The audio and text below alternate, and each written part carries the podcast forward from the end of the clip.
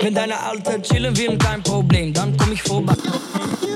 Sag mal, hast du super Aussicht da. Ja, man sieht, sie- man sieht sie aus, gell? Passt.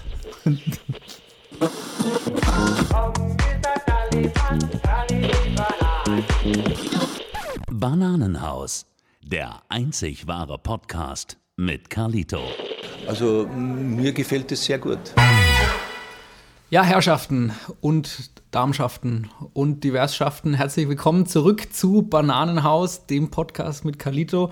Wenig überraschend für die vielen Hörer, die dem Ganzen regelmäßig folgen. Ich bin Carlito und freue mich sehr, dass heute den Weg ins Bananenhaus gefunden hat mein Freund und DJ-Kollege aus Nürnberg, Moritz Richter, im Nürnberger Raum besser bekannt als Moritz Richter oder der Moritz von der Rakete. Moritz, schön, dass du da bist. Lieber Karl, ich freue mich auch sehr, hier endlich mal in deinem Bananenhaus zu sein. Also weniger bananenmäßig, als ich es mir vorgestellt habe, aber umso schöner freue ich mich vor, vor allem auch, ähm, dass ich bei dir heute mal sein darf. Jawohl, mir ist es ein, eine ganz persönliche Ehre, dass du den weiten Bananenpflücken. Weg, ein inneres Bananenpflücken, genau, dass du den weiten Weg äh, auf dich genommen hast und das Ganze äh, mit den Öffentlichen und mit dem Fahrrad. Das äh, muss man auch mal lobend erwähnen. Fahrrad muss immer mit. Bevor jetzt aber du hier als zu sportlich wegkommst, äh, wäre es mir sehr recht, dass wir mit dem Trinken anfangen. Auch einfach die, wir sind beide ein bisschen aufgeregt. Für mich war es jetzt eine lange Sendepause und für dich ist es, glaube ich, eh Neuland, das ganze Thema mal ein Mikrofon vor dem Gesicht zu haben. Fast. Fast. Oh, dann erzähl, welche Erfahrungen hast du mit Mikrofon? Ah, ich war schon öfter mal auf Radioshows oder Oh, habe auch schon mal die ein oder, eigene, ein oder andere eigene Reportage gemacht. So, ja. Also, sehr gut. Enthüllungen, das wusste ich nämlich alles gar nicht. Ja. Alles nüchtern auch alles oder? nicht der Rede, äh, teilweise. nicht der Rede wert. Gut, damit das bei uns heute nicht passiert, hast du, äh, wie alle anderen Gäste auch, ein Getränk deiner Wahl mitgebracht. Erzähl, was lacht uns denn da an? Also ähm, ich habe ein Getränk aus zwei Getränken beste äh, bestehend mitgebracht sozusagen, weil ich habe jetzt mich auf eine Region beschränkt, quasi das Veneto, quasi als äh, jemand, der Italien wirklich sehr liebt und extrem dorthin geht. Ähm, vor allem im Veneto muss man natürlich dann auch sagen, da kommt er schon. Schleicht fangen, fangen an? wir ganz entspannt mit einem Prosecco. Ähm, Bertoldi ist aktuell mein Lieblingsprosecco aus, aus der Treviso-Gegend. Ähm, Sehr schön. also der geht wirklich wunderschön runter. Ich würde ihn jetzt auch direkt mal öffnen. Ja, bitte. Bitte so, dass äh, die Zuschauer, äh, Zuschauer, Hörer, meine ich, dass die das auch hören, Zuhörerinnen, dass die Zuhörerinnen auch schauen können, was du jetzt da dabei hast. da schaut er nicht schön aus. Das ist schön äh, goldene, goldenes, wie, es gibt doch so einen Namen für, die, für den Verschluss, ne? Also nicht den Korken, sondern das außenrum, die, die Bordüre oder sowas. Kann sein. Ja, wir googeln das später nochmal, aber wirklich sehr stilvoll. Also dem Anlass angemessen, kann man auf jeden Fall sagen. Nee, freue ich mich schon, vor allem dann, wenn wir dann den ausgetrunken haben, geht es ja dann in die nächste Richtung, aber dazu später mehr. Oha. So, jetzt der große Knall. Oh la la. Der, rauch, herrlich. der raucht auch schön raus. Das, Das, ist wunderschöne ne? Musik.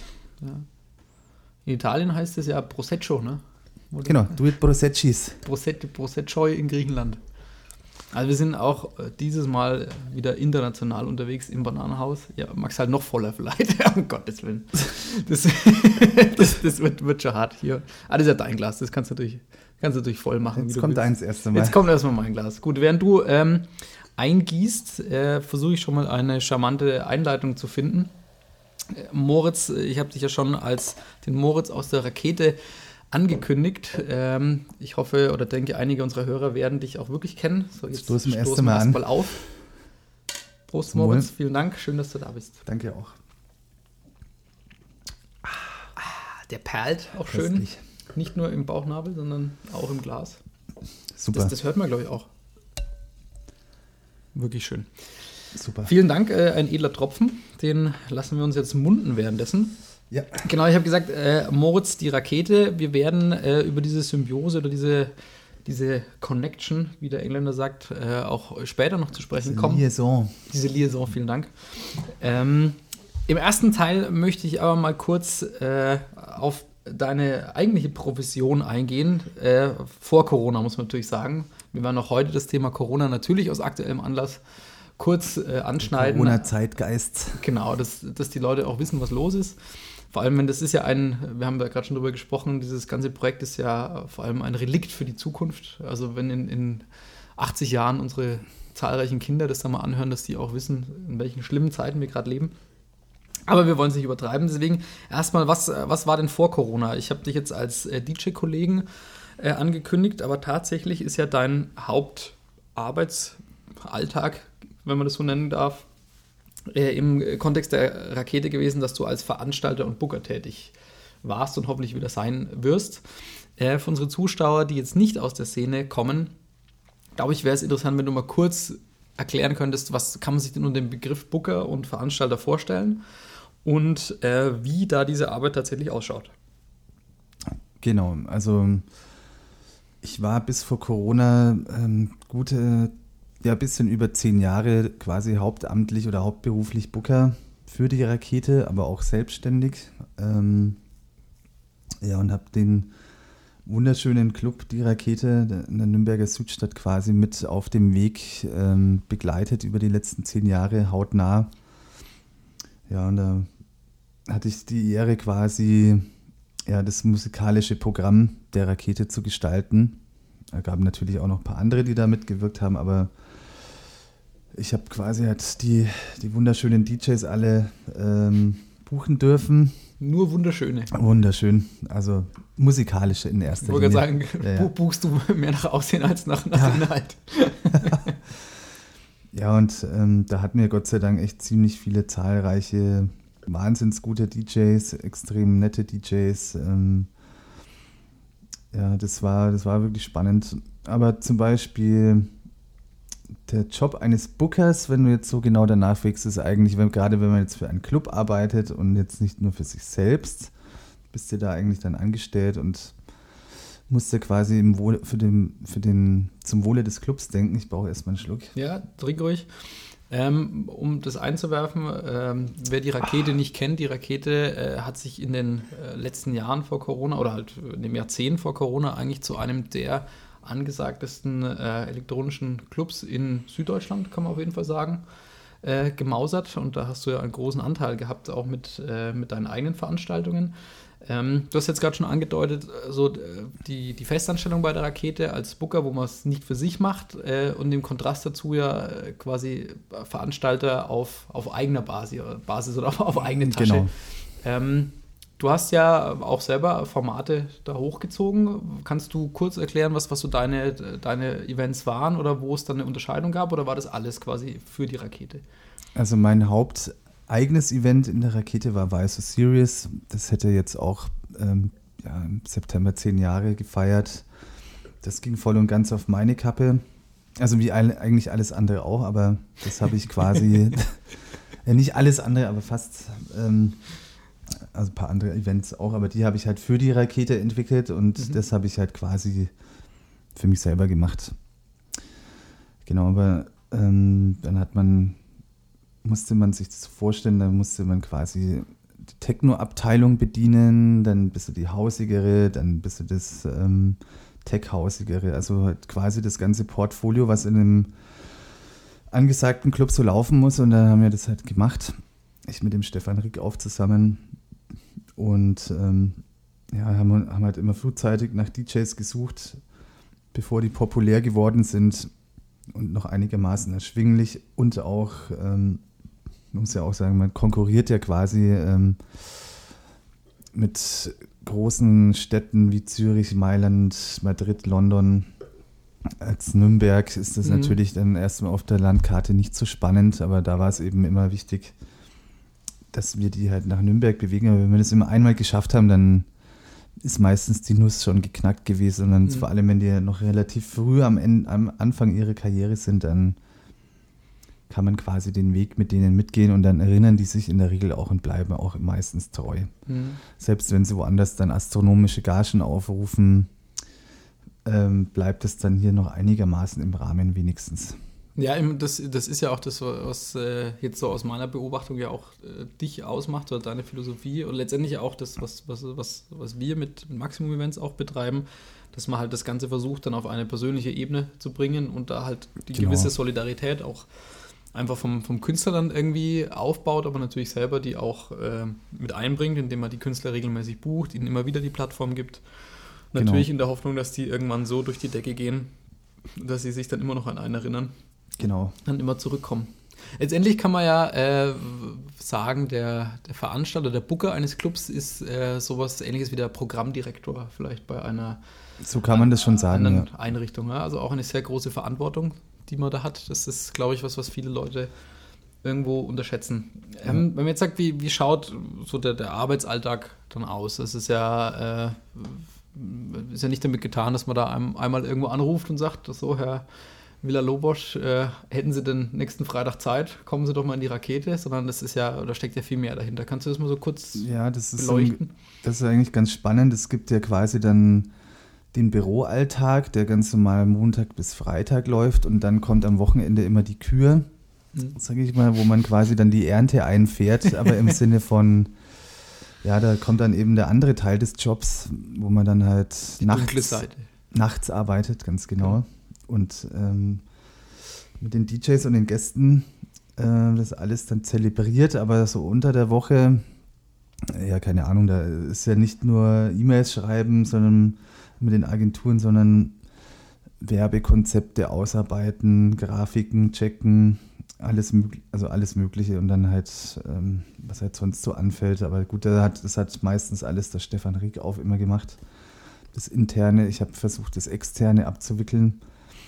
Aber das Gute, also das Spannende daran ist, so manche Bookings haben wirklich sechs Jahre gedauert, bis es dann endlich mal hm. dazu gekommen ist. Und es ja. war nicht nur drei E-Mails in sechs Jahren, sondern es war wirklich ähm, ja, das ist harte Arbeit oft. Das denkt man gar nicht, was da dahinter steckt. Es gibt ja auch äh, Labels oder, oder Booking-Agenturen. Also die Booking-Agentur ist ja dann wiederum äh, das Pendant zum, zum Booker des Clubs, äh, ist die Agentur, diejenigen, die halt da mehrere Künstler unter Vertrag haben, die halt dann die, die Kommunikation mit dem Club wiederum machen, damit der Künstler dann nicht selber sich mit beschäftigen muss. Es gibt ja da auch äh, Agenturen, die sagen, äh, oder die haben irgendwie zwei, drei Künstler, die halt super interessant sind oder super bekannt. Ja. Und die haben natürlich auch ihre Newcomer oder kleineren äh, Lichter dann, die sie natürlich irgendwo pushen wollen, die dann sagen, ja, wenn du den, den großen Künstler dann haben willst, dann musst du erstmal das ganze, das ganze Rooster genau. vorher durchbuchen. Genau, weil das machen, haben wir nie gemacht, weil ähm, so viel, es ist jetzt ja nicht so wie in Berlin, wo du zum mhm. Beispiel von Freitag bis Montagmorgen, was weiß ich, 400 Slots hast, sondern du hast halt am Wochenende dann halt nur zwei Slots, ähm, sagen wir mal, also Headline-Slots mhm. oder drei wenn es gut läuft. Cheers. Prost, ja. Und da muss man halt schon sehr äh, ausgewählt äh, ja. damit ähm, arbeiten und halt genau die Vision, die man eigentlich hat, wo, wo man den Club hinführen will, muss man dann halt in den Slots verpacken. Und deswegen haben wir eigentlich auch nie auf ja, also Agentur-E-Mails so reagiert in dem Sinn, sondern das war eigentlich immer alles aus eigenem Antrieb heraus gebucht, ohne dass uns irgendeiner was aufzwingt. Ja. Nee, das ist eben auch äh, die, die, die Krux an der ganzen Geschichte. Äh, das ist ja wie die, die freie Und dann dauert es eben bei manchen Bookings halt echt Jahre, bis man die Absolut. bekommt. Also, ähm, wie gesagt, äh, manche Agenturen betreiben das eben so. Die sehen dann jetzt zum Beispiel, Nürnberg ist jetzt nicht äh, Ibiza. Das heißt, ist, ist immer die Abwägung, ist es für den großen Künstler dann auch irgendwie, abgesehen vom Geld, äh, irgendwie cool oder relevant? Ja. da zu spielen. Und äh, die nutzen das dann natürlich, äh, wenn man sagt, freie Marktwirtschaft, man ist jetzt gerade in Nürnberg vielleicht in einer Position, wo man jetzt nicht unbedingt von Haus aus die beste Verhandlungsposition hat. Es sei denn, man baut sich das über viele Jahre auf, was ihr ja mit der Rakete geschafft habt.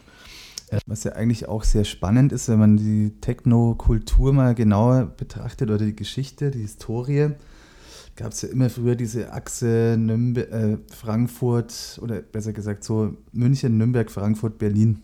Mhm. Und das war immer quasi so die harte Techno-Achse Deutschlands. Und da äh, gibt es in Nürnberg natürlich ja, ist Nürnberg hat in der Feierszene ist Techno Teil der DNA. Und naja, das ist, hat sich bis heute eigentlich so erhalten und die Rakete ist halt einfach auch ein geiler Laden. Und Gott sei Dank haben wir das schon auch dann irgendwie so hinbekommen, dass die DJs sich wohlfühlen, wir echt extrem coole Gäste haben. Die Rakete von der Räumlichkeit ziemlich cool ist. Ähm, also das heißt kompakt, wenn es richtig abgeht, dass der Schweiß von der Decke tropft. Und ähm, die Anlage war echt immer Wahnsinn. Naja, ja, ich will jetzt, ich unterbreche dich jetzt, weil ich will äh, jetzt noch gar nicht so sehr auf die, auf die Nürnberger Szene und äh, den Techno vor Ort kommen, weil das ist äh, ein eigener Block später. Wir haben auch schon äh, das erste Viertel ganz gut hinter uns gebracht, deswegen ist es jetzt Zeit für Musik. Genau, für einen Drink. Für ein, genau, wir werden äh, anstoßen, ihr dürft euch Musik anhören und zwar ähm, habe ich da eine Nummer, die ich, äh, also das Original ist relativ alt und äh, den Remix, muss ich zugeben, habe ich nicht recherchiert, von wann der ist, aber der gefällt mir sehr gut. Äh, Nora in Pure, sehr bekannt, äh, DJ aus der Schweiz, macht viel so, ja, Beach House, ein bisschen kommerziellere Sachen auch. Eine ihrer größten Nummern, äh, Come With Me, äh, kennen bestimmt viele von euch und da gibt es einen Remix, den äh, Passenger 10 Remix, der ein, ein bisschen düsterer ist, aber trotzdem super coole Beach-Vibes hat. Und in den hören wir jetzt mal rein.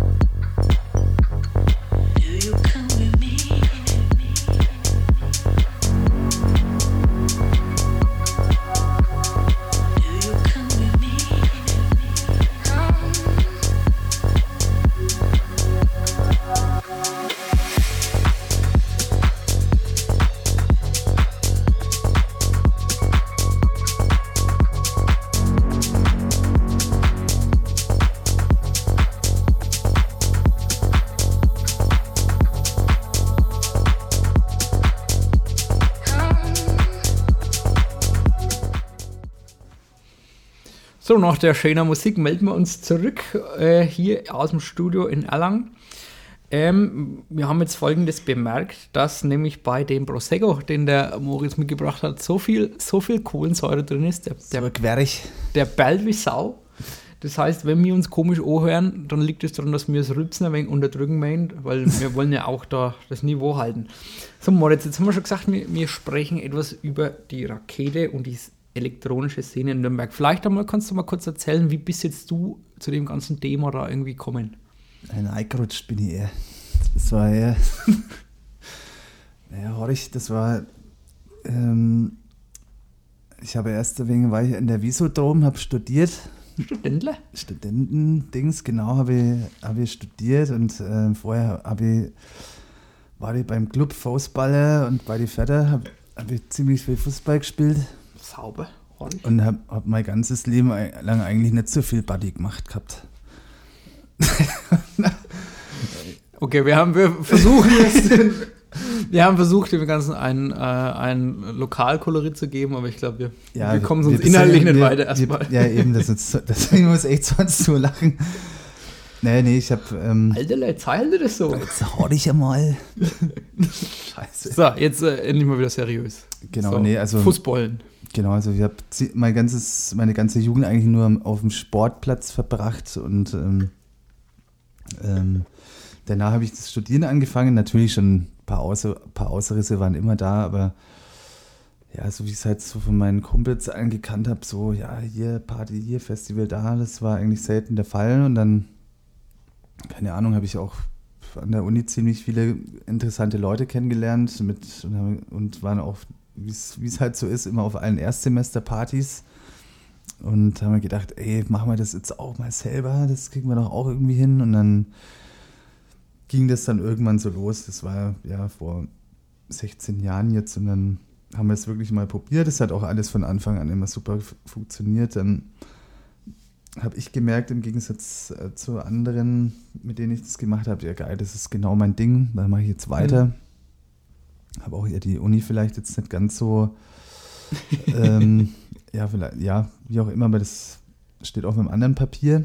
Ähm, und dann hat mir das echt so viel Spaß gemacht und habe ähm, Ja, also es ist ja jetzt nicht nur Party, sondern es ist ja halt auch doch, doch irgendwie auch Business. Und hinter, War das, ganz kurze Zwischenfrage, war das dann äh, immer schon äh, mit Techno oder elektronischer Musik? Nee, das ging dann ruckzuck eigentlich auf die elektronische Musik. Also da hat mich der Maui Scrivano und der Legende. Ma Nürnberger Legende und der Manu Deschamps, also weiß ich noch, als ich das erste Mal auf einer Party von denen war, da hat es nicht, also das war meine Inspirationsquelle und da habe ich genau gewusst, okay, Wahnsinn, das ist genau das Ding. Und da ging das dann quasi los und ähm, ja, das hat sich dann auch immer von Jahr zu Jahr gesteigert. In die ein oder andere Party selber gemacht mit anderen, bis dann irgendwann mal das Wach 1 angeklopft hat, habe ich dort das Booking gemacht, dann in Bubbles und dann irgendwann hat die Rakete angeklopft und habe ich gedacht, ja, das ist äh, Endlich angekommen. endlich angekommen, ja, und dann war ich dort eben, ja, jetzt, jetzt sind es über elf Jahre, wenn man die Corona-Zeit mitzählt. Hm. Und naja, schon ein bedeutender Teil meines Lebens. Ähm, Absolut. Also man kann eigentlich konstatieren, dass du das, was du in der Jugend verpasst hast, später mehr als nachgeholt und auch zu deinem Mhm. Beruf gemacht hast letztendlich. ja, genau. Also ich will jetzt gar nicht sagen, dass ich wirklich in dem Sinn echt was verpasst habe, aber ähm, ja, das war- war schon echt super und ich habe mich davon, also in dieser Szene von Anfang an wohlgefühlt und wie gesagt, ähm, als ich gemerkt habe, das ist ja auch wirklich ein Business, das da dahinter steckt. ähm, wo extrem viele, extrem viele nette, aber auch professionelle Menschen drin arbeiten, ähm, hat mir das echt Spaß gemacht. Das ist, glaube ich, ein ganz interessanter Punkt, was, ähm, denke ich, vielen Leuten überhaupt nicht bewusst ist, ähm, dass dieses ganze Thema äh, Feiern oder diese ganze Industrie, die da dahinter steckt, letztendlich ja auch ein, ja, klar machen. Wirtschaftszweig Genau, es ist. ein Wirtschaftszweig. Ich meine, Ja. jetzt mit Corona haben wir es ja ganz schwarz auf weiß, äh, gerade am am Anfang dieser ganzen Pandemie war das ja der Wirtschaftszweig, der mit am härtesten getroffen wurde und der Ja, das all- wird der erste Teil und der letzte Teil sein, der. Genau, der, die, die ersten, die zugesperrt haben, die letzten, die aussperren werden. Und ähm, inzwischen müssen wir ja sagen, äh, dank Vaterstaat äh, fließen da äh, inzwischen Hilfen, die wirklich äh, auch irgendwo was bringen jetzt. Also ähm, wenn ich überlege, als wir da vor, vor einem Jahr noch oder vor einem Dreivierteljahr noch äh, zusammengesessen sind, alle war überhaupt noch nicht klar, wie, wie geht es weiter. Ich meine, jetzt haben wir natürlich auch noch keine Perspektive, wann wieder Veranstaltungen sind, aber zumindest glaube ich, dass wir jetzt äh, einigermaßen aufgefangen werden, äh, finanziell. Man wird nicht völlig im Stich gelassen. Genau, also es macht, es macht keiner große Sprünge damit, aber ähm, man liegt jetzt auch nicht nachts wach, weil man nicht weiß, wie man am nächsten Tag sein Brot bezahlen soll, um das etwas drastisch auszudrücken. Aber ähm, genau, das, weil das Interessante, was du gesagt hast, ähm, in so einem Nebensatz, äh, dass es viele Leute gibt, die da auch seriös arbeiten.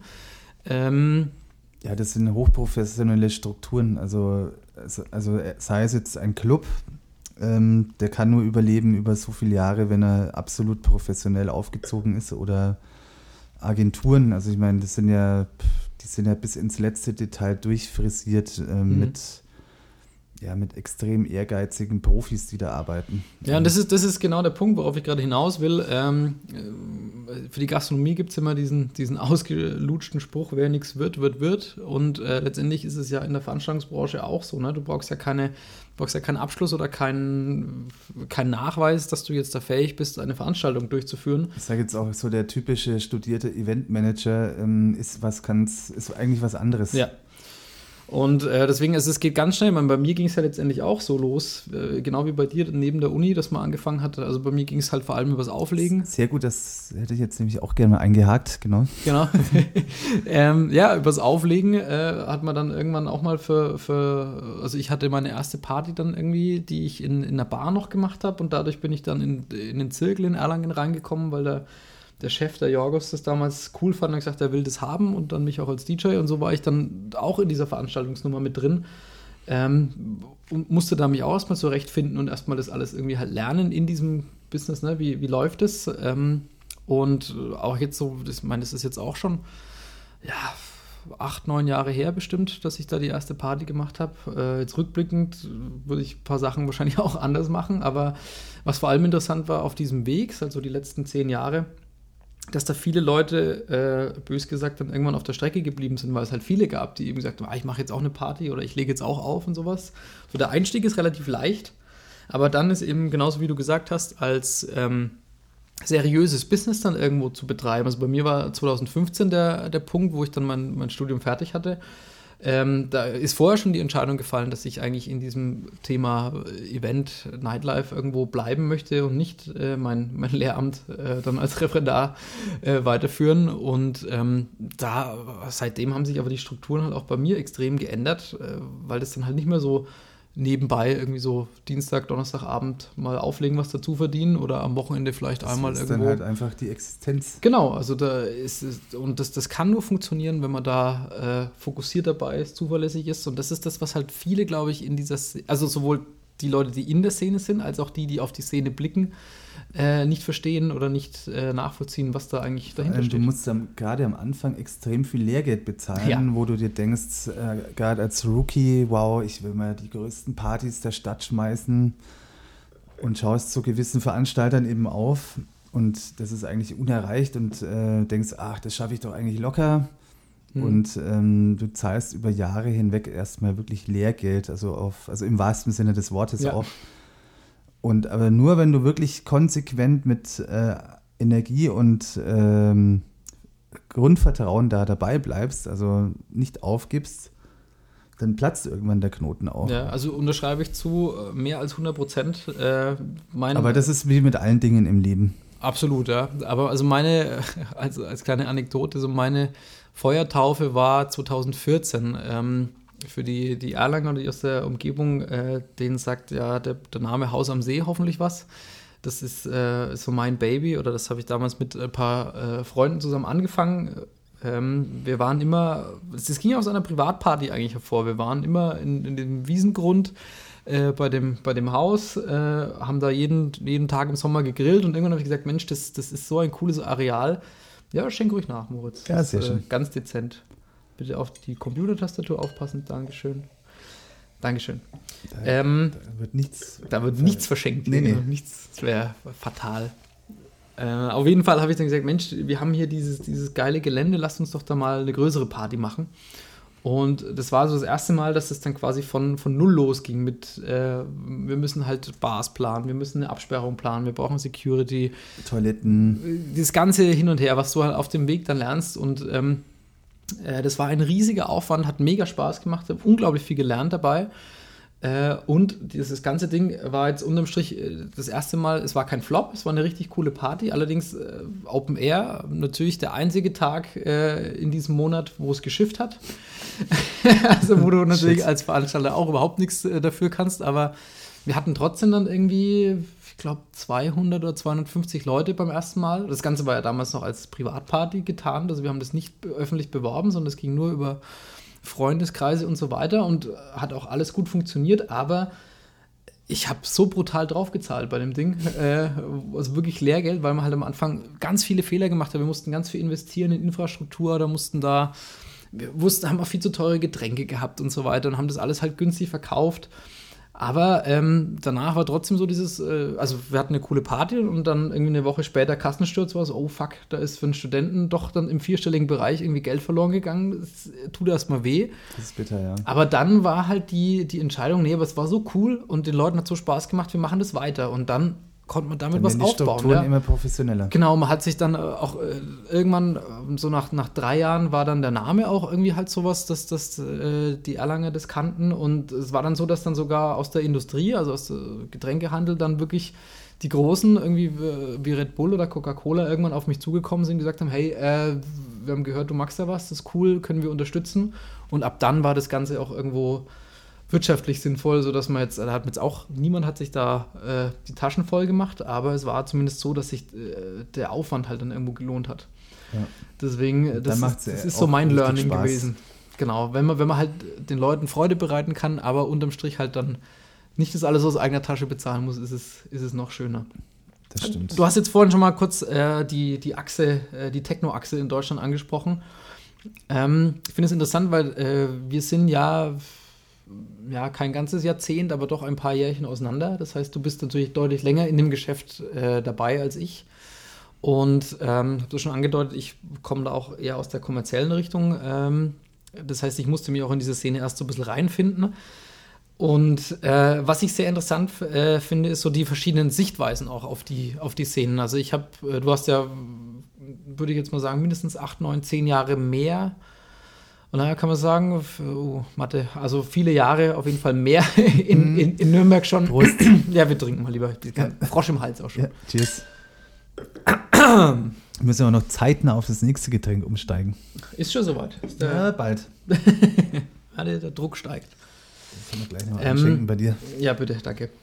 Äh, ja, du hast ja äh, das schon äh, deutlich vor mir, in, vor allem in Nürnberg, äh, angefangen, in dieser Szene äh, wirklich was aufzubauen oder aktiv zu sein.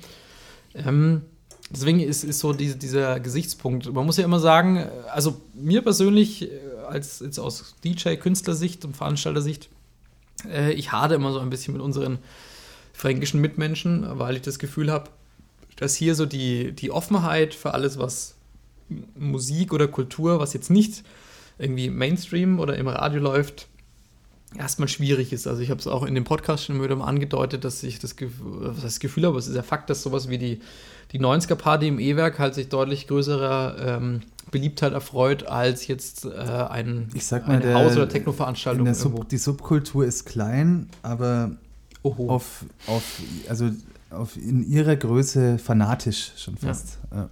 Genau, also das ist, das ist eben ein ganz, das war für mich eben auch neu, äh, da reinzufinden, weil ich eben aus so diese, ich habe halt ganz viel Musik fürs Volk gespielt, irgendwie gerade bei, bei Studentenpartys oder sowas, was halt so meine ersten äh, öffentlichen Bookings waren. Und es war dann für mich ganz neu, äh, diesen Weg zu entdecken, dass ich gesagt habe, hey, die Musik, die mir eigentlich gefällt äh, als Künstler, also was auch da vielleicht deutlich kommerzieller am Anfang noch war, aber, aber halt hausiger oder dann so mit der Zeit auch immer ein bisschen mit Ausflügen ins, ins Technoide, äh, dass es dafür ja auch einen, einen Markt gibt, dass die Leute das ja auch dann irgendwo feiern. Aber ich empfinde es trotzdem als, als schwierig in Nürnberg ähm, oder generell hier in der Region, wenn ich es jetzt vor allem vergleiche mit, mit anderen Städten, ich meine, Berlin ist natürlich in, in Deutschland einmalig, was das angeht, aber ähm, auch Das wenn ist ich natürlich jetzt. auch eine Behördenfrage, die auch hier hinzukommt. Ja, das ge- darf man auch äh, nicht vergessen, die äh, Seite. führ, führ das gerne mal aus, ja.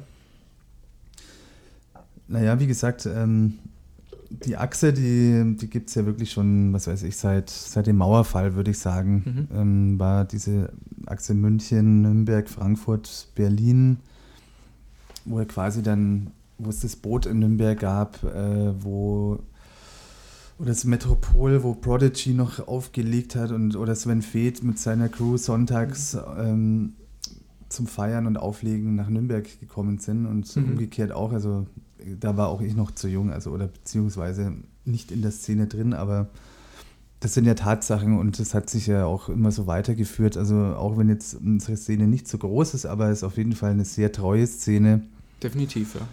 und ich meine, Ist ja auch schön, weil sie auch irgendwo was familiäres wieder hat, ne? Wenn man Genau. dann, doch auf den ganzen Veranstaltungen Und das ist, auch, Leute das sieht. ist auch nämlich das, was die, äh, die großen DJs hier in Nürnberg so, ähm, was denen hier so gut gefällt, dass, dass es eben irgendwie, ja, so eine, einfach so eine gute Szene ist, die die, die Musik einfach schätzt Mhm. und aber auch richtig feiern kann. Also feiern im Sinne von darum, wo es halt auf einer Party geht. Also es geht halt einfach rund. Ja. Nee, es stimmt schon. Also es ähm, gibt natürlich auch die Entwicklung, dass ähm, viel, viel von dem sogenannten Mainstream, sagen wir mal, im, also, ähm, die halt früher so im One alle unterwegs waren, Mhm. so auf ihren Doppeldecker-Weizenpartys. Äh, für die, die internationalen Zuhörer, das One ist so der, der Hip-Hop-Laden eigentlich in Ja, Nürnberg genau. gewesen. ja, alles Mögliche und dass halt quasi der Techno halt auch selber im Mainstream angekommen ist und dass die Brücke jetzt einfach vorhanden ist, was ja eigentlich wunderbar ist, also wunderschön, aber da sind halt viele da, die mit der Musik oder der Kultur wenig anfangen können und dann gibt es halt doch mal eher Stresssituationen, Mhm. die sonst völlig, also inexistent waren. Also das, ähm, ja- Das war für mich zum Beispiel auch so die, dieser, dieser erste Moment, als ich, ähm, als ich das erste Mal wirklich auf einer, auf einer Techno-Veranstaltung oder, oder elektronischen Musikveranstaltung als, als Künstler aufgelegt habe. Äh, ich kann jetzt nicht mehr sagen, welche das war, aber Ähm, die, dieser Unterschied, ähm, wenn ich sonst im, im Zirkel oder im Paisley oder sowas auf diesen Studentenpartys gespielt habe, ich habe ja auch dann breit Pop, House, Hip-Hop, alles gemischt gespielt, dann hab, war so der DJ an seinem Pult, hat sein Ding gemacht und die Tanzfläche, die Leute haben sich mit sich selber beschäftigt. Also meistens ging es ja dann doch um so das Paarungsritual, ne? also sich antanzen. Und ähm, was der DJ gemacht hat, hat die Leute eigentlich wenig interessiert, solange halt die Musik tanzbar war. Genau so ist es eben umgekehrt in der Techno-Szene. Genau, und das war für mich ein Riesenschock das erste Mal, als ich, als ich dann bei so einer Veranstaltung aufgelegt habe und plötzlich alle Leute äh, zu mir gewandt waren und mich angetanzt haben. Also quasi äh, Blick Konzert, auf mich wie, auf wie ein Konzert, Konzert genau. Ja. Und ich dachte am Anfang, scheiße, was ist denn los? Also ich habe das überhaupt nicht irgendwie auf dem, auf dem Schirm gehabt und wusste auch dann gar nicht, wie ich mich verhalten soll. Wo soll ich jetzt hingucken? Soll ich die Leute anschauen? Ich habe dann einfach immer auf meine Finger geguckt. Ich muss auch sagen, ich erwische mich heute noch dabei beim Auflegen, dass ich viel eigentlich dann nicht mit meinem Equipment irgendwie beschäftige und vielleicht den einen oder anderen Knopf zu viel drehe. Ja. weil, ich, weil ich am Anfang, ich muss immer erst warm werden mit der Situation und mit den Leuten. Vielleicht bin ich da doch sehr schüchtern, man glaubt es nicht, aber ja, ja, ähm, bis man dann so verstehe ich. bis das Eis so ein bisschen gebrochen ist, auch von einem selber um sich dann auf diese Situation einzulassen. Das war für mich äh, so dieser erste Kulturschock, äh, um es drastisch zu formulieren, den ich aber inzwischen sehr, sehr schön finde, weil halt dadurch, dass halt da auch nicht äh, die, die Leute auf der Tanzfläche dann äh, versuchen, sich zu paaren erstmal, sondern wirklich Eben. Das ist völlig sekundär. Genau, also da ist auch jeder mit sich selber beschäftigt oder jeder ist eigentlich. Taucht in die Musik ein. Genau. Wie er das macht, äh, lass mir jetzt halt dahingesagt, aber halt deswegen gibt es da keinen Stress. Zwischen, ja. zwischen Club und Diskothek, sage ich jetzt mal. Sehr, sehr guter Punkt. Sehr guter ja. Punkt. Ähm, konstatieren wir also, die, die Szene in Nürnberg ist kleiner als äh, vielleicht in anderen Städten, aber dafür sehr treu und was Besonderes. Ähm, für mich war es halt eben immer der, der Kampf, die Leute dann dahin zu bekommen, wenn du halt eben keine Institution bist. Äh, also gerade dieser Weg aus dem Kommerz in Anführungsstrichen dann hin zum, zum Underground oder zu der Szene. Also ich würde mich auch nach wie vor nicht als den äh, szenigen Underground-Techno-DJ bezeichnen, das ist einfach falsch, sondern dafür bin ich viel zu hausig und mag es, wenn, wenn auch mal jemand singt. Aber ähm, ich sag mal. Das ist ja auch wunderbar. Ja, das ist ja das Schöne an der Musik und das ist auch, glaube ich, äh, also dass es diese Vielseitigkeit gibt und dass alles seine Berechtigung hat ähm, für den richtigen Ort, für das richtige Publikum und es ja auch ein Prozess ist, dass man sich da finden muss. Und ich bin froh, dass ich meinen Weg da inzwischen gefunden habe oder meinen mein Stil. Und dass es auch inzwischen Leute gibt, die das halt äh, gut finden oder die dann da auch gerne kommen, wenn, wenn ich irgendwo spiele. Aber ich habe es als äh, doch sehr schwierig gefunden, da in gewissen Strukturen, die halt auch irgendwo dann seit Jahren irgendwo gerade in, in Franken irgendwo vorherrschen oder gewisse Vorstellungen oder gewisse ja, Mindsets auch, die jetzt bei, bei den Franken generell nicht die, die offensten sind. Also für mich waren eigentlich so die großen Offenbarungen dann, als ich angefangen habe, außerhalb von Erlangen in Nürnberg irgendwie aufzulegen. Also Berlin ist natürlich immer was, was ganz anderes, weil die Leute halt auch Berlin wissen, ist Berlin, Berlin ist Berlin sagt, ja. und da ist diese Art von Musik einfach kulturell so verankert. Das ist ein ganz anderes Bewusstsein, aber auch äh, im europäischen Ausland äh, gerade so Ibiza, diese ist natürlich auch wieder Sonderfall, Urlaubsregion, auch da kommen die Leute wegen der, wegen der Musik hin. Aber für mich war eigentlich so jetzt das, das Heureka-Erlebnis, jetzt, wir haben es vorhin auch kurz schon mal besprochen, ähm, als ich jetzt in Kolumbien war, zwei Monate, ich habe noch nie ähm, so viel Wertschätzung für, für mich als Künstler, als Person und vor allem für meine Musik äh, empfunden wie in, in diesem Land, obwohl da die Leute eigentlich den ganzen Tag Salsa und Reggaeton hören waren die total offen, was, was dann House und, und Techno angeht. Es war richtig schön. Also das, äh, das ist was, was mir hier in Deutschland manchmal fehlt, so diese, diese Offenheit oder so vielleicht auch dieser Respekt dann dem, dem, dem Künstler irgendwo gegenüber. Aber wer weiß, was äh, nach Corona ist, vielleicht äh, tut sich da ja auch was. Äh, um diesen nachhaltigen Block über die, über die Nürnberger Techno- und Elektroszene abzuschließen. Der kleine Umriss davon. Genau, ich meine, wir, wir, könnten da jetzt wahrscheinlich äh, Anekdoten auspacken und äh, in die Geschichte des Techno in, in Franken äh, eintauchen, aber dann würden wir dieses eh schon lange Format äh, noch mehr ausreizen. Deswegen Zeit für Musik und äh, was könnte jetzt besser passen als ein Song von Moritz, den er mitgebracht hat. erzähl und erzähl, warum hast du ihn dabei? Ah ja, das ist natürlich vom The One and Only, vom, vom Richie. Vom, vom Ricky. Ricky. Vom Ricardo Villalobos natürlich, ähm, finde ich, der größte Musikinterpret des Genres, also aber das ist natürlich Geschmackssache. Unglaublicher Soundtüftler und äh, unglaublicher Produzent. Ja, und quasi mein Lieblingslied eigentlich aus dem Genre ist auch von ihm und zwar ein Remix. Also es ist eigentlich, der, der Track geht über 28 Minuten in seiner Version. Den hören wir uns jetzt auch ganz an. Komplett natürlich, von unten zurück nochmal. Und der heißt Everywhere You Go.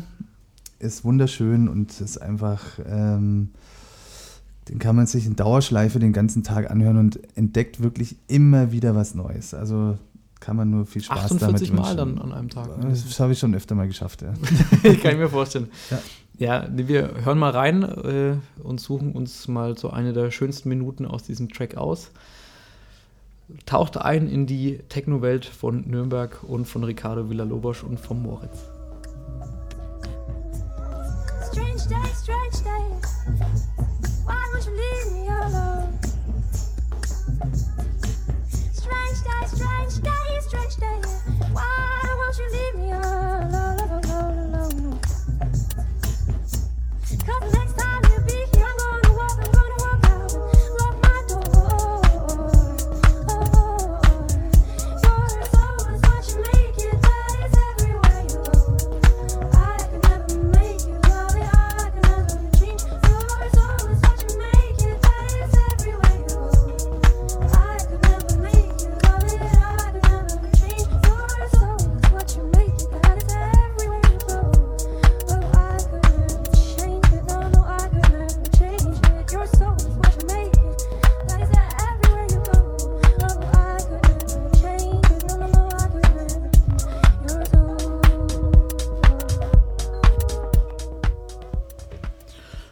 Ja, meine Lieben, wir steigen wieder ein. Servus.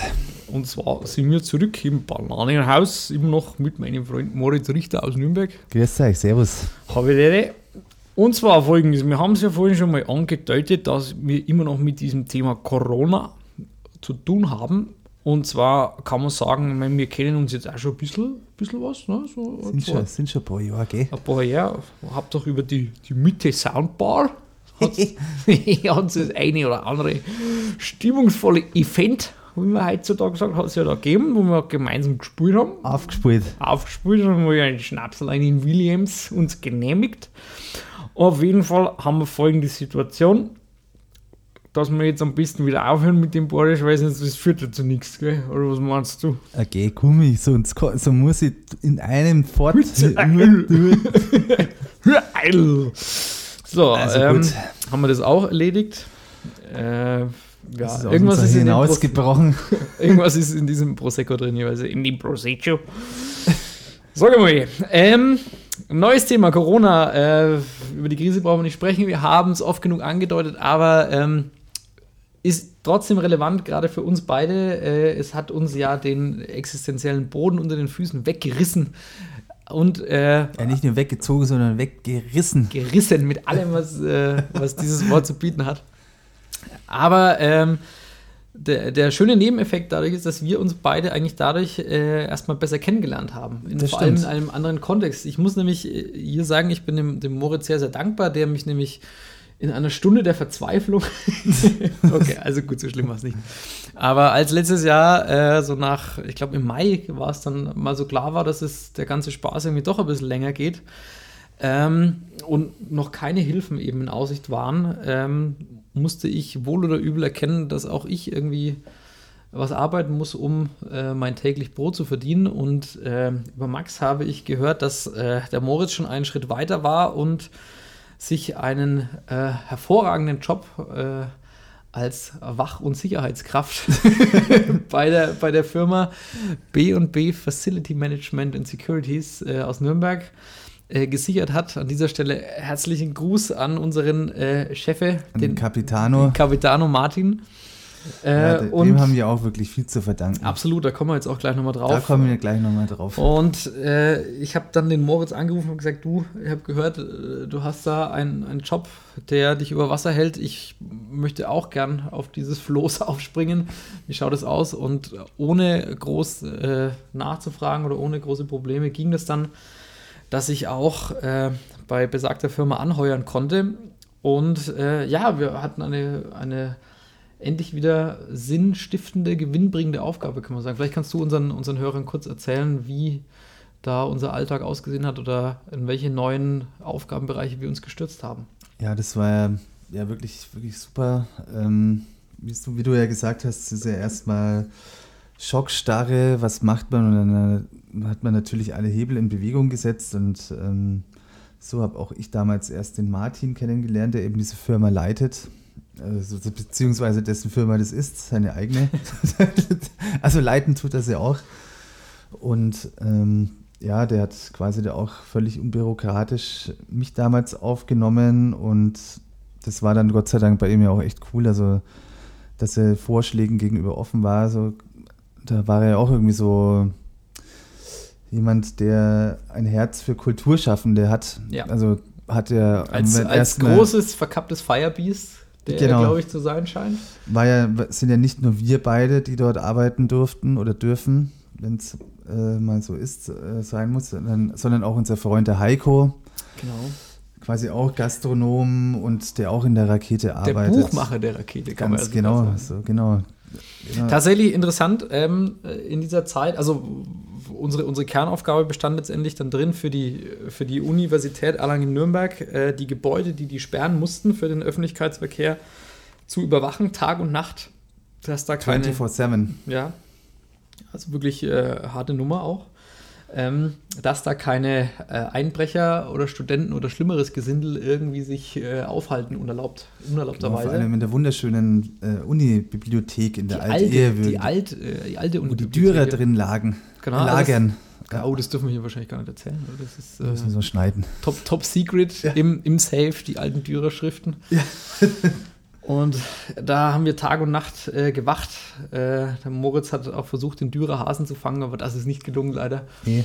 Auf jeden Fall, schwierig. was ich sehr interessant fand, äh, du hast ja schon gesagt, neben uns, unserer Existenzen, auch die Existenz vom Heiko, die da äh, mit aufgefangen wurde, aber auch noch ganz andere. Also man hat mal gesehen, wen es in dieser Krise am Anfang vor allem erwischt hat. Wir hatten hier legendär äh, Fahrlehrer, Fahrlehrer, äh, Reisebüro. äh, Reisebegleitung, genau, also so Reiseführer. Was, was war noch? Ähm, der mit dem Messer, wie hieß der? das weiß ich gar nicht mehr, aber ich glaube, es war auch Fahrlehrer. War der auch Fahrlehrer? Stimmt, der war auch Ja. Fahrlehrer, ja. Ja. Also auf jeden Fall ganz, ganz unterschiedliche Bunte Mischung. bunte Mischung an äh, ja, äh, Existenzbedrohten, die da in, in diesem Becken aufgefangen wurden. War war auch sehr interessant, äh, auch für uns äh, ja, als, äh, als Ex-Akademiker äh, haben, haben sich da auch mal Richtig. ganz neue Perspektiven nochmal aufgetan. Was uns aber äh, nicht nur finanziell jetzt über Wasser gehalten hat, sondern ich glaube auch menschlich ganz, ganz Ja, nach vorne gebracht hat. Erstens hatte man wieder halt den, einen Auftrag irgendwie und Eine Mission. Ähm, erstmal war man erstmal aufgefangen und konnte dann eben dort auch wieder neue Ko also Kontakte, Freundschaften knüpfen und so. Und wie gesagt, so haben wir beide uns jetzt erstmal so richtig äh, besser Genau, kennengelernt. außerhalb dieses, dieses äh, Mitte-Rakete, Feierdschungels. Feier-Kontexts Ja. War das natürlich nochmal eine ganz andere Nummer. Und, ähm, äh, muss ich sagen, wir, kreativ wie wir sind, haben wir dann das Ganze, äh, wollten wir eigentlich bekannter machen, aber da hat sich dann doch irgend, irgendjemand quergestellt, ich weiß gar nicht mehr wer. Ähm, Die Kampagne hat schon, Genau. war schon gestanden. also wir haben eine Kampagne vorbereitet, ähm, natürlich nicht als B&B Facility Security, was weiß ich, sondern äh, als viel Marketing-Experten, die wir sind, haben wir gesagt, das Ganze ist die Unisicherheit. Die, Die Unisicherheit. Unisicherheit, wie das Handwerk, die Unisicherheit und äh, eine tolle äh, Fotokampagne auch schon vorbereitet, um auch mal Bewusstsein für dieses Gewerbe zu schaffen. Ähm, leider wurde das nie veröffentlicht, äh, bis, bis auf heute, weil äh, im Rahmen dieses Podcasts werde ich da auch mal so ein Best-of der Beiträge auf meinem Instagram-Channel. Folgen Sie mir alle auf Instagram, karl.ito.mulrat. Genau, bitte klicken Sie hier unten und Klicken lassen Sie hier Like unten, da. äh, genau. Und wenn Sie Bitcoins haben, dann auch, ja. Ja. Ähm, genau, auf jeden Fall war das äh, für uns auch eine neue Erfahrung. Ich, ich möchte jetzt nicht so weit gehen und zu sagen, äh, dass wir da mit harter Arbeit konfrontiert wurden. Aber einfach dieses zu sagen, das, sind, das waren ja schon immer so 10, 12 Stunden Schichten. Äh, 12 Stunden Schichten 12, eigentlich. ja. Mit, mit Pause natürlich. Aber hat uns da wirklich Sinn gegeben und den Arsch gerettet. Auch dann das Ganze nochmal im, im zweiten Lockdown, dann äh, um, also bis so, so sechs Wochen vor Weihnachten, bis Weihnachten, als es dann wieder zugemacht wurde, hat uns der Martin wieder aufgenommen und eine Aufgabe Ja. gegeben. Deswegen auch an dieser Stelle Ein Riesendank nochmal an, an Martin, der das Ja. sicherlich anhört, als, als großer Fan, auch von uns als Menschen. Ja, kann man schon wirklich sagen, dass sowas macht nur ein Freund eigentlich und ähm, kann man dem Martin nicht genug danken. Deswegen hören wir jetzt von Franz Beckenbauer, gute Freunde kann niemand trennen. Nein, aber wir, wir machen tatsächlich nochmal Musik. Ähm, diesmal äh, aus der Kategorie Kennst du schon? Und die Antwort ist äh, Kennst du nicht, weil es ist was Eigenes von mir, was ich auch ganz neu erst äh, in meiner Zeit in Kolumbien gemacht Oh, habe. oh. Ja, jetzt wird's äh, Multi, Multikulti. Alter. Nämlich, Alter, weißt du, folgende Sache hat sich nämlich zugetragen, als ich in Kolumbien gewesen war.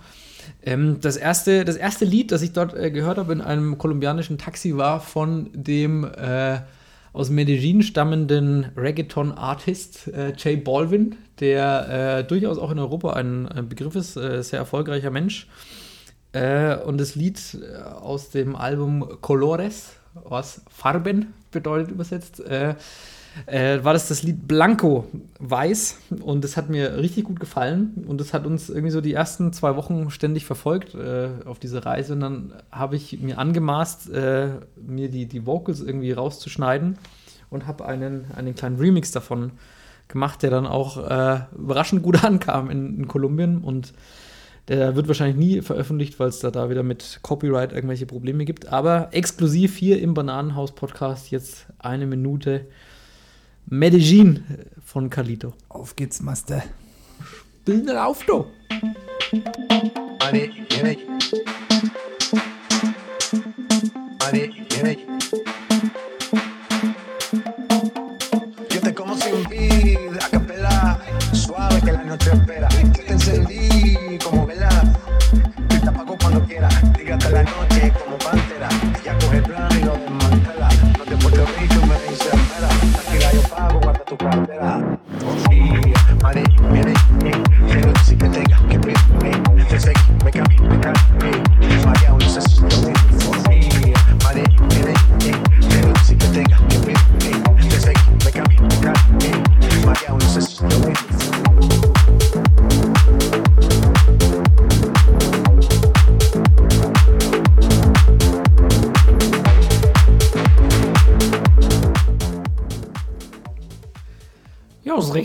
so die Musik, die da jetzt kam, gell? Also wir, haben grad, wir, haben, wir haben besprochen, dass wir sie jetzt auf Schwäbisch vielleicht lieber lassen, weil sonst kommen wir heute zu gar nichts mehr vielleicht. ähm, genau, äh, wir steigen, wir steigen wieder ein, ähm, seriös wie wir sind. Äh, Höchst, höchst seriös. Höchst, höchste Disziplin. Disziplin. Der spürt einen Atem, Arne. ähm, ja, äh, wir haben viel jetzt über die. Gottes Willen. Wir haben viel auch über die äh, Besonderheiten der Techno-Szene auch schon ähm, zumindest ansatzweise gesprochen.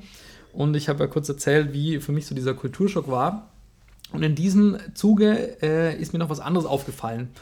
Ähm, deswegen diese Verknüpfung zwischen ja, Techno und Kultur ist ja inzwischen äh, so weit anerkannt, dass sogar in Berlin die ganzen äh, bekannten Läden jetzt seit, ich glaube, einem halben Jahr oder sowas maximal äh, wirklich diesen Kulturstatus auch haben. Das heißt, da ist ja schon wirklich viel passiert. Ähm, was aber eine andere, für mich sehr interessante Verknüpfung war, ist dieses Thema äh, Techno und Politik.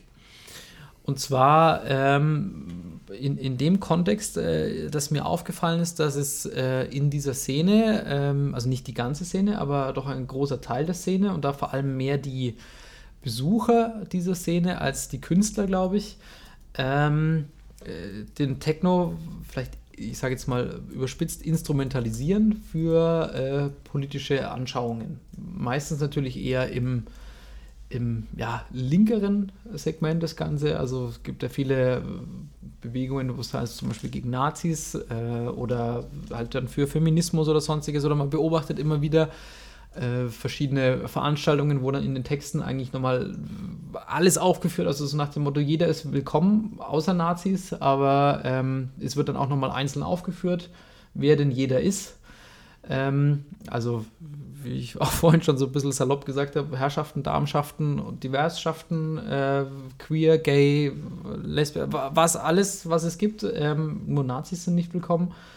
Ähm, ich fand es, äh, für mich war das eben auch Neuland, weil ich immer auf dem, dem Trichter vorher war, Musik ist Musik und Musik muss für sich sprechen und äh, bin nach wie vor tatsächlich äh, nicht, davon, nicht äh, sehr begeistert davon, dass, dass die Musik äh, instrumentalisiert wird.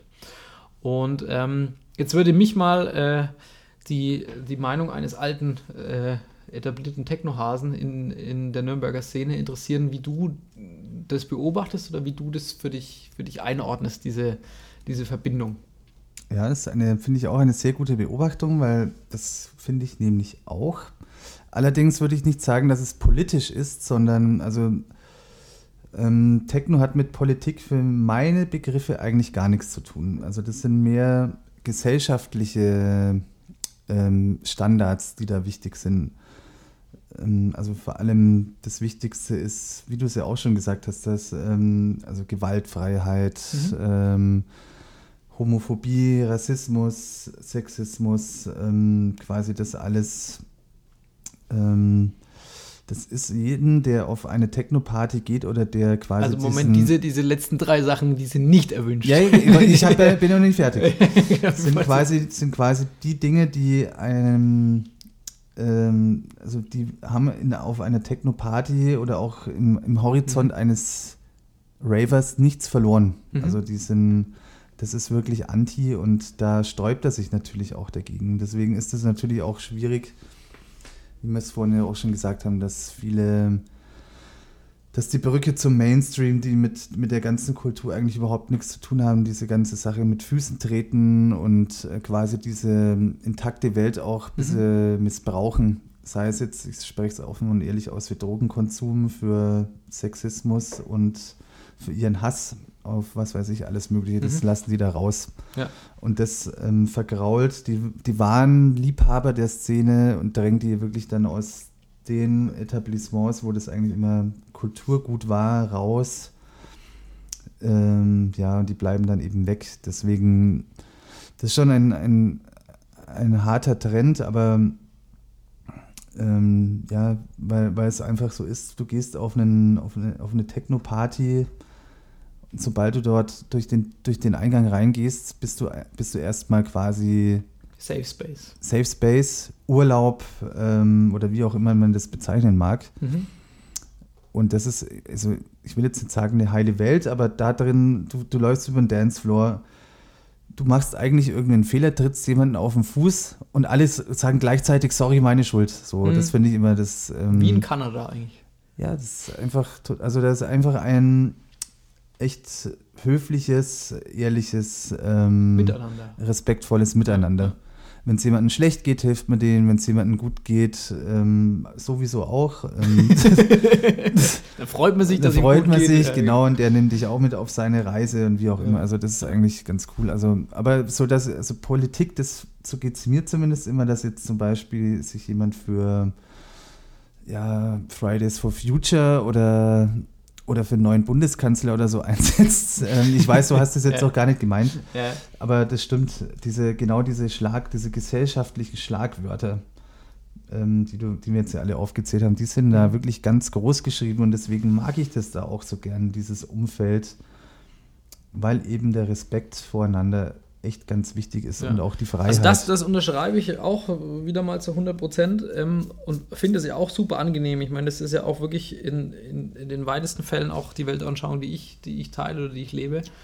Ähm, was ich problematisch finde, und das ist, das ist das, wo es mir eigentlich zum ersten Mal negativ aufgefallen ist, dass halt ähm, ich das Gefühl hatte, dass ich, und das sind natürlich auch wieder nur einzelne Leute, ähm, die sich dann aufgrund dieses Ganzen äh, wiederum profilieren, aufgrund dieser Werte, die das dann halt so nach außen tragen oder so, die, die das, wo man auch, wo, es nicht mehr ehrlich und authentisch ist, ja. sondern, und deswegen, was, was ich so, also vielleicht bin ich da sehr naiv, aber ich habe noch nie in eine, also ich habe inzwischen auch, glaube ich, viele Veranstaltungen gemacht und ich habe noch nie in einen Veranstaltungstext reingeschrieben, ähm, wer alles willkommen ist und wer nicht willkommen ist, sondern Ja, das, das ist für mich ein, ein Selbstverständnis. Das, also das, das muss ich nicht nochmal sagen, Ja, sondern ja, da, ich weiß, was du meinst. ja, und das, und das ist was, was ich, was für mich komplett neu war und was ich auch schwierig fand. Und ähm, was ich halt, äh, und, und, äh, also ich verstehe deinen Punkt voll und äh, so gefällt mir das auch sehr gut und so kann ich das auch für mich sehr gut mittragen, auch dass die Musik dann da diesen, diese Rolle spielt.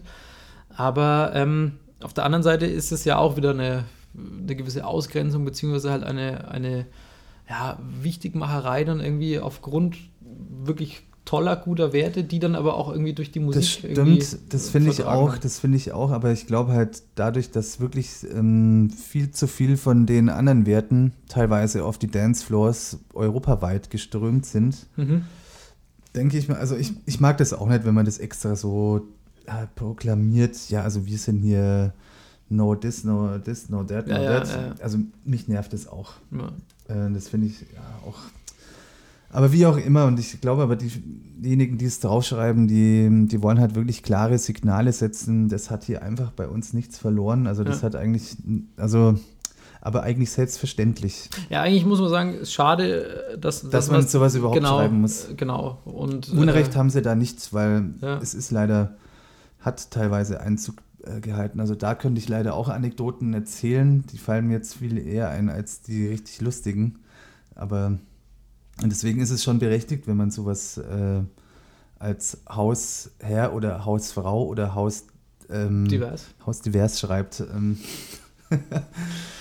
Ja, also das ist, ich glaube, bevor wir da Aber jetzt da ein, muss man ein, sich schon Fass aufmachen, weil äh, genau, das finde ich auch wichtig, dass man, dass man seine Werte auch nach außen lebt. Ähm, wie gesagt, ich habe manchmal halt das Gefühl, dass das dann doch sehr viel gerade halt, ich meine, wir sind ja dann doch Provinz irgendwo, ne, dass es dann oft aus den falschen Gründen vielleicht so ausgelebt wird. Aber ich meine, das Ergebnis ist ja, äh, dass, wie du sagst, da eine gewisse heile Welt dann irgendwie auf dem Dancefloor stattfinden wenigstens kann. für die paar Stunden in der Woche. Genau, Ja. und das ist ja wirklich äh, erstrebenswert. Bevor wir jetzt dieses, dieses Fass äh, zu groß aufmachen, weil ich glaube, da könnten wir wirklich auch nochmal stundenlang drüber diskutieren. Wir das ist heute eine Folge, wo wir viel an Oberflächen kratzen. Einfach, Ja, äh, man muss auch fairerweise dazu sagen, dass wir getrieben sind vom, vom, äh, von der Ausgangssperre und dann Moritz noch rechtzeitig heimkommen muss, was, wenn ich auf die Uhr schaue, eh schwierig wird. Aber Eine kleine Karenzzeit ist immer drin. ja, eben. Und du hast ja auch getrunken. Also das Eben. ist ja Völlig im. Rahmen. Deswegen, um, um diese wirklich äh, unterhaltsame Folge, wie ich finde, äh, launig abzuschließen, darf natürlich auch heute nicht fehlen die Frage des Gastes an mich. Moritz, ich bin sehr gespannt, was du schon immer von Ja. mir wissen wolltest. Erst müssen wir nochmal anstoßen. Mal Prost. Zum Wohl, weil du hast dir auch viele schöne Fragen ausgedacht, finde ich. Und ich habe auch lange überlegt, was ich dir fragen kann. Ich habe ja, hab ja auch Zeit jetzt. Ja, ja. was ich dich fragen kann. Und ähm, aber trotz alledem, ich will das ja auch, weil ich glaube, das geht uns ja allen so. Corona kann eigentlich kein Mensch mehr hören. Ob es jetzt die Medien sind, äh, ich wollte schon sagen beim Essen gehen, aber Ja. Vom Wasser wie essen gehen. wenn du dich halt mal mit jemandem unterhältst, ähm, immer das gleiche Thema, aber trotz alledem, und du bist ja auch ein positiv gestimmter Mensch, wie ich jetzt äh, immer mehr erfahren habe, ähm, finde ich die Frage trotzdem gut, so, so scheiße und nervig diese ganze Phase eigentlich ist. Mhm.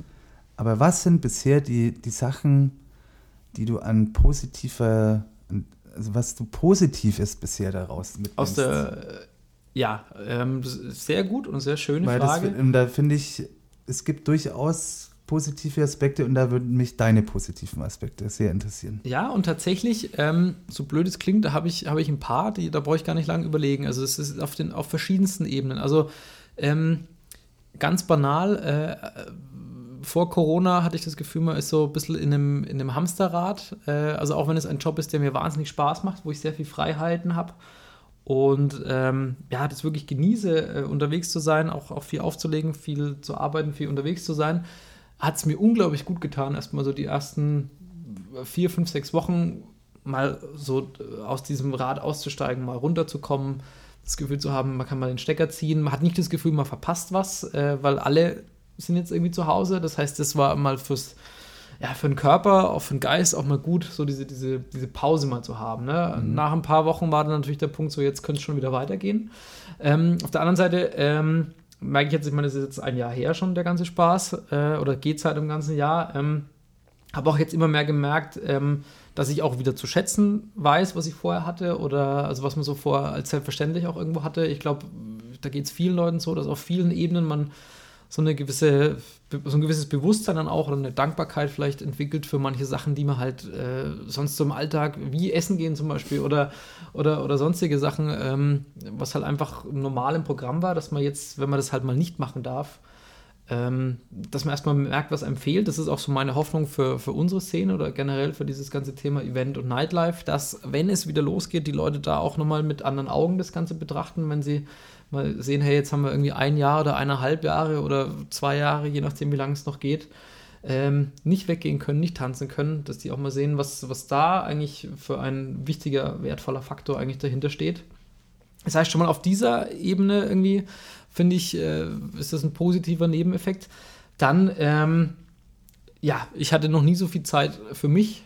Ähm, ich habe, also gerade so im, im Herbst 2020 war es für mich eine absolute Scheißphase im Privaten, viele Sachen irgendwie, äh, die, die auseinander oder zu Bruch gegangen sind. Ähm, dann beruflich wieder, nach, nach, nachdem man im Sommer ja gedacht hat, äh, äh, es geht wieder bergauf oder man eigentlich nicht absehen konnte, dass es, dass es äh, wieder so heftig wird, was die, was die Fallzahlen und die daraus resultierenden Beschränkungen ergibt.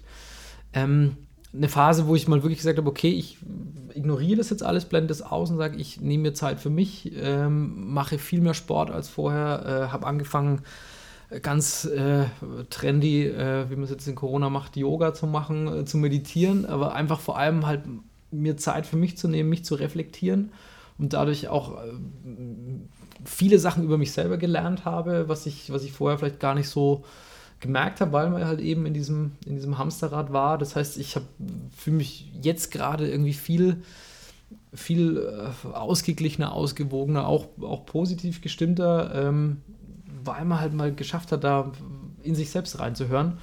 Und der dritte Punkt ist vielleicht was ganz Banales, aber ich glaube auch, dass es vielen Leuten so geht. Ähm, ich habe mal, hab mal gelernt, wie schön es zu Hause ist. Also, äh, auch wenn ich sonst super gern um die, um die Welt chatte und ich war jetzt auch gerade wieder zwei Monate in Kolumbien, was mir unglaublich gut getan hat.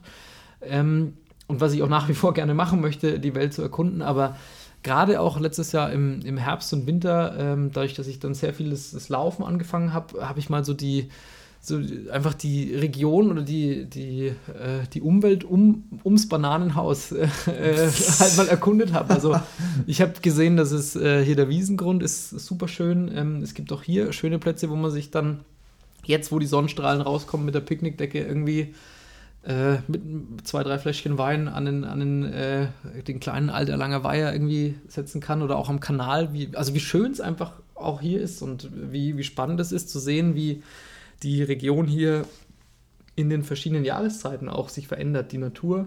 Also diese kleinen Sachen, die man halt in diesem Film, den man halt vorher irgendwie gefahren hat, äh, überhaupt nicht mehr rechts und links gesehen hat. Und äh, ja, also muss ich wirklich sagen, gibt es ganz viele positive Sachen.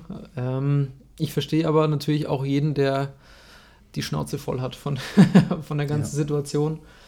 Weil äh, letztendlich ist, ist jedes Problem ist so groß, wie es in der Perspektive halt von derjenigen Person abhängt.